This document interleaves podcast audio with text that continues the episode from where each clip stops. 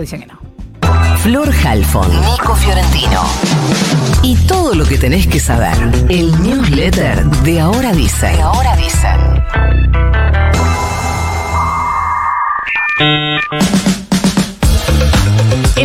Ministro de Salud de Córdoba, Diego Cardoso, va a ser juzgado por las muertes de bebés en el hospital neonatal que ocurrieron entre marzo y junio del año pasado. El fiscal Raúl Garzón ordenó la elevación a juicio de la segunda parte de la causa en la que nueve funcionarios del ministerio y del hospital están acusados de omisión de deberes de funcionario público, encubrimiento y falsedad ideológica. Recordemos que en la primera instancia se había centrado la cuestión en la enfermera Brenda Agüero, que es la principal sospechosa de los crímenes. Ayer hubo una protesta mapuche para rechazar dos proyectos de ley que presentó el bloque de legisladores del partido Juntos Somos Río Negro para modificar en la sesión legislativa programada para mañana de la ley de tierras y el código minero en esa provincia. El vocero del Parlamento mapuche, Orlando Carriqueo, dijo que el bloque del partido gobernante este partido Juntos Somos Río Negro entró dos proyectos sin consulta a la legislatura de Río Negro. Uno es la modificación de esta ley 279 del Código de Tierras y otro de modificaciones de procedimiento en el Código Minero de la provincia. El cuestionamiento no es solamente por la falta de participación del Parlamento mapuche, algo que nos encontramos todo el tiempo con cuestiones que atañen a esa comunidad, sino que también piden transparencia en los actos legislativos. Quiero contarles esto que puede parecer una boludez, pero yo entiendo que es una política de Estado. Las líneas de colectivo 34 y 166 van a unir Aeroparque con el barrio porteño de Liniers y el partido bonaerense de Morón, atravesando la ciudad de Buenos Aires. O sea, los pasajeros van a tener cierta accesibilidad al aeropuerto internacional Jorge Newbery, cosa que no es fácil de lograr en esta ciudad.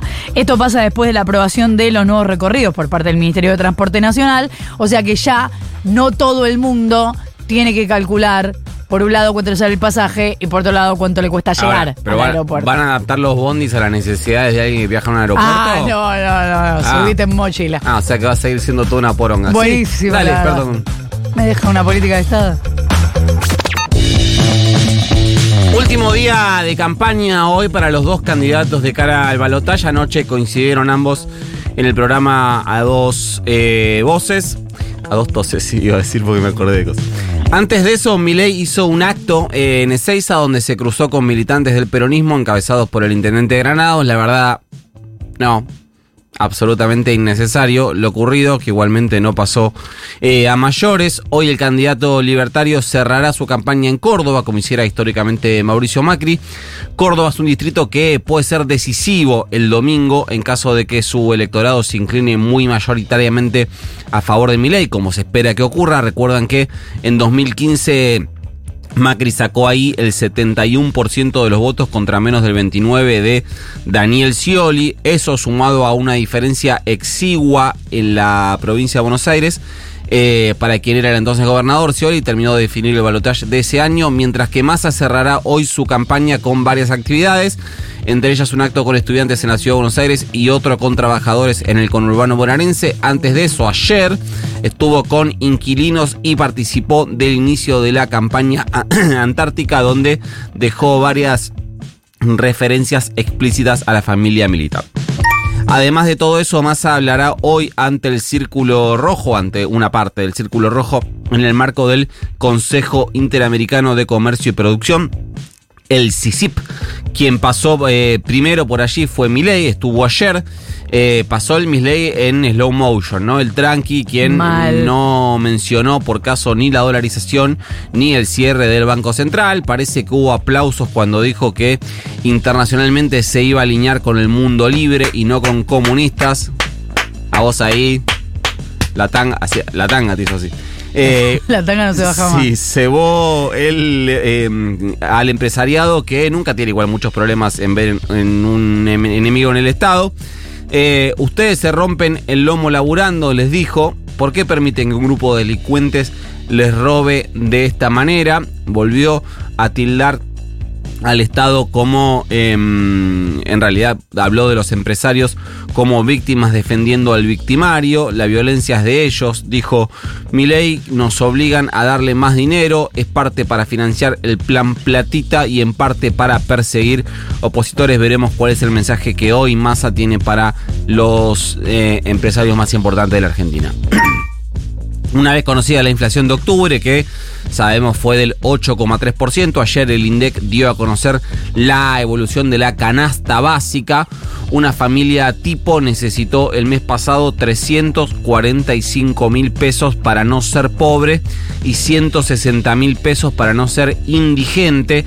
Otra vez la canasta básica alimentaria, que se utiliza para medir la indigencia, canasta básica alimentaria, mi, mi, indigencia subió por encima de la inflación, 8,6%. Hay un dato que es eh, muy duro para mí.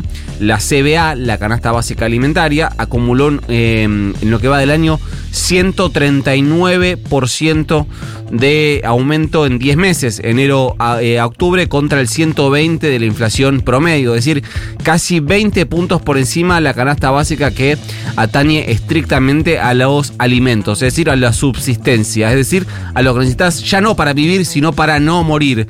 Mientras que la canasta básica total, que es la que mide la pobreza, estuvo un poquitito por debajo de la inflación, 8,1% en octubre. Restando dos ruedas cambiarias para el balotaje, ayer el dólar blue tuvo una subida importante, 45 pesos en un solo día, de 9.25 a 9.70, se fue, tocó los mil pesos en algún momento de la jornada, después bajó.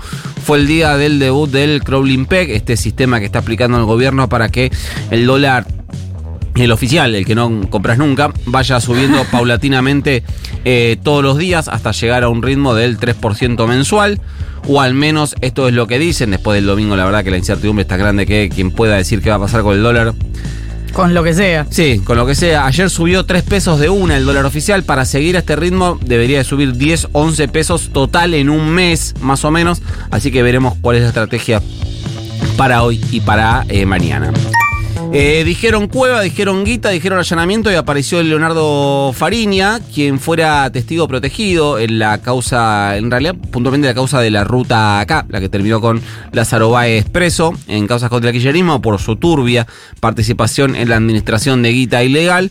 Fue detenido Ayer, luego de que reventaran una financiera en el barrio porteño de Belgrano, además de Fariña, que tenía la tobillera electrónica puesta, porque si bien eh, puede, digamos, no está obligado a permanecer en su domicilio, sigue teniendo eh, restricciones en su libertad. Eh, Fariña fue detenido junto a otras cuatro personas, las cinco van a ser sometidos a indagatoria este viernes. Según fuentes de la causa, encontraron en el departamento de la avenida Juramento algo más de 500 millones de pesos. El allanamiento se hizo en el marco de la causa que investiga al croata Ivo Esteban Rosnica, este personaje de la City porteña ya detenido, que al parecer es el actor central de una red de financieras con actividades ilegales de administración de millones, millones, millones y millones de pesos y dólares. ¿Mandamos el news? Mándenos. Vamos. You've got mail.